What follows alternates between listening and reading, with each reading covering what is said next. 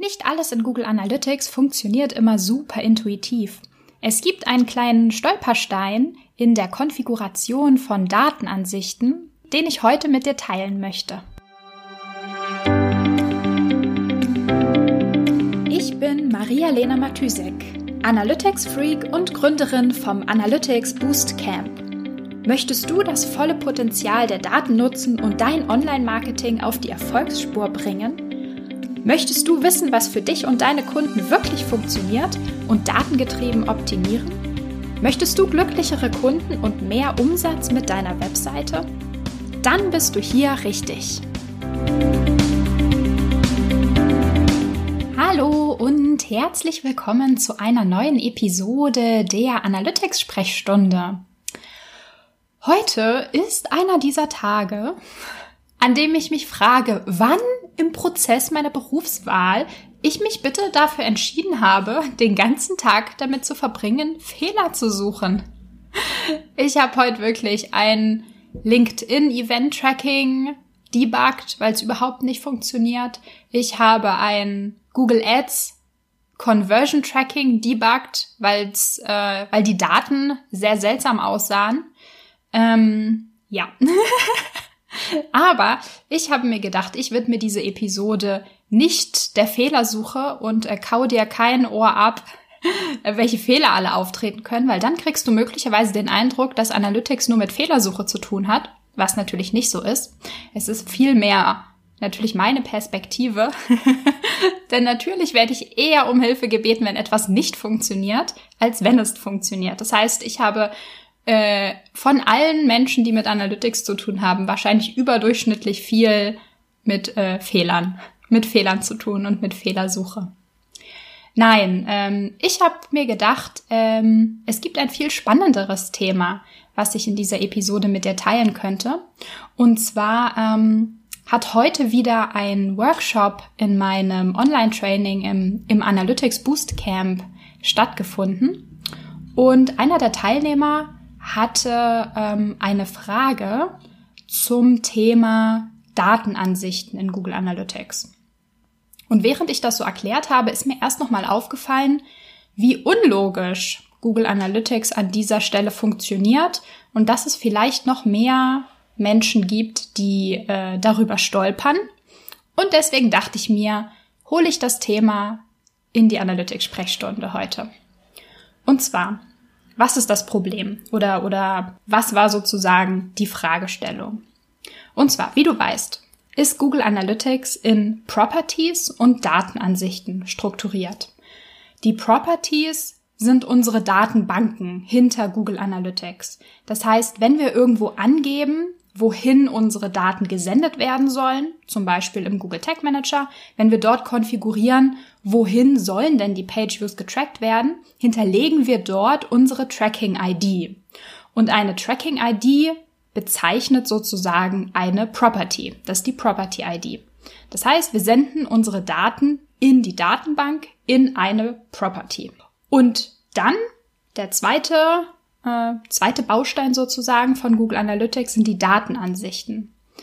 Datenansichten dienen, wie der Name ganz offensichtlich schon sagt, dazu, die Daten anzusehen, die äh, wir in der Property gespeichert haben.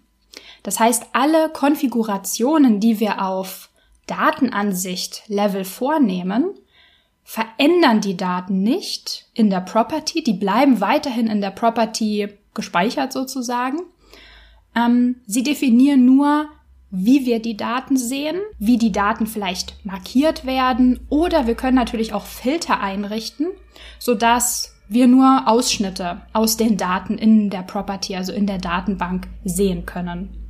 Das Problem, also der, der Casus Knactus, worüber wir auch in dem Workshop so ein bisschen gestolpert sind, ist, dass auch wenn wir in einer Datenansicht nur angeben und nur definieren, wie wir die Daten in der Property oder aus der Property sehen möchten, sind Änderungen auf Datenansichtslevel trotzdem irreversibel.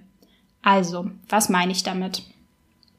Wenn wir ähm, zum Beispiel eine Datenansicht erstellen, sagen wir, wir erstellen sie im Januar. Wir erstellen im Januar eine Datenansicht. Dann legen wir versehentlich, als Beispiel jetzt, versehentlich im Februar einen Filter an, der Transaktionen, also alle unsere Bestellungen und Transaktionsdaten aus dieser Datenansicht rausfiltert. Das heißt, im Februar sehen wir überhaupt gar keine Transaktionen mehr. Dann fällt uns der Fehler auf und wir korrigieren den und ändern den Filter im März wieder.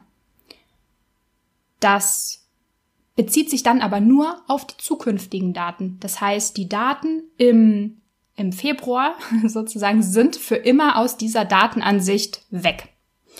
Und das muss man tatsächlich beachten und vorsichtig sein, welche Filter man wann anwendet, weil die Daten oder weil die Änderungen der Datenansicht ja, irreversibel sind. Also wir können die nicht mehr rückgängig machen. Und deswegen ähm, empfehle ich immer allen und setze das natürlich auch bei den Setups um dich selber mache, auf jeden Fall immer eine Rohdatenansicht ähm, in Google Analytics zu erstellen. Also, dass jede Property, die wir haben, immer eine Datenansicht hat, die wir niemals, niemals ever anfassen und dort keine Filtereinstellungen vornehmen oder sonst etwas, damit wir, falls wir unsere Arbeitsdatenansicht, unsere Hauptdatenansicht, mit der wir immer arbeiten, wo wir auch Spam und Test-Traffic und so weiter rausfiltern, falls da irgendwas schief geht und wir einen Fehler gemacht haben, dass wir immer noch die Rohdatenansicht haben, ähm, auf die wir, also die wir und wo wir dann schauen können, ähm, welche Daten sozusagen in der Zeit getrackt wurden, wo wir den Fehler gemacht haben. Was außerdem noch ein guter, ähm, eine gute Idee ist, eine Testdatenansicht ähm, sich anzulegen. Also eine Datenansicht, wo man alle Filtereinstellungen zum Beispiel einmal vornehmen kann, dann eine Woche wartet und schaut, ob das den Effekt hatte, ähm, den wir uns vorgestellt haben. Und erst wenn wir sehen, okay, der Filter funktioniert genauso, wie ich das erwartet habe, ich habe keine Fehler in der Konfiguration des Filters gemacht, dann sozusagen den Filter einfach auf unsere Hauptdatenansicht anwenden. Also solche Einstellungen auch vorher nochmal testen. Ähm, wenn wir Filter anlegen, haben wir zwar die Möglichkeit, ähm, so eine Art Mini-Vorschau in Google Analytics zu nutzen. Allerdings sehen wir da natürlich ent, also sehen wir vielleicht nicht das, das ganze Bild oder die Daten ähm, passieren so selten. Also die, die Änderungen des Filters wenn, ähm, wenden sich praktisch auf nur so wenige Datenpunkte an, dass ähm, wir dem vielleicht nicht vertrauen oder in diesem Zeitraum, das sind ja die letzten sieben Tage, vielleicht gar keine ähm, Datenpunkte eingegangen sind, die, so dass der, dieser Mini-Preview-Filter sozusagen dort ähm, noch keine Aussagekraft für uns hat. Genau, das wollte ich dir heute mal mitgeben.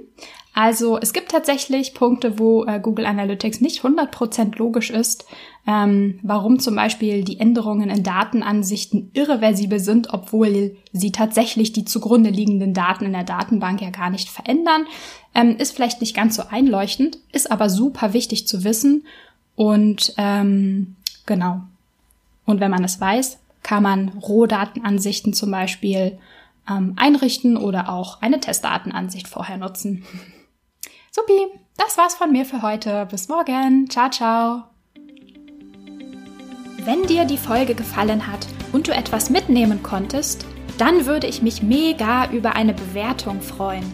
Abonniere den Podcast, teile ihn mit Freunden und Kollegen und wenn du selbst eine Frage hast, die ich dir in der Analytics-Sprechstunde beantworten kann, dann schreib sie mir auf jeden Fall per Mail an maria@analyticsfreak.com, auf Facebook oder über LinkedIn.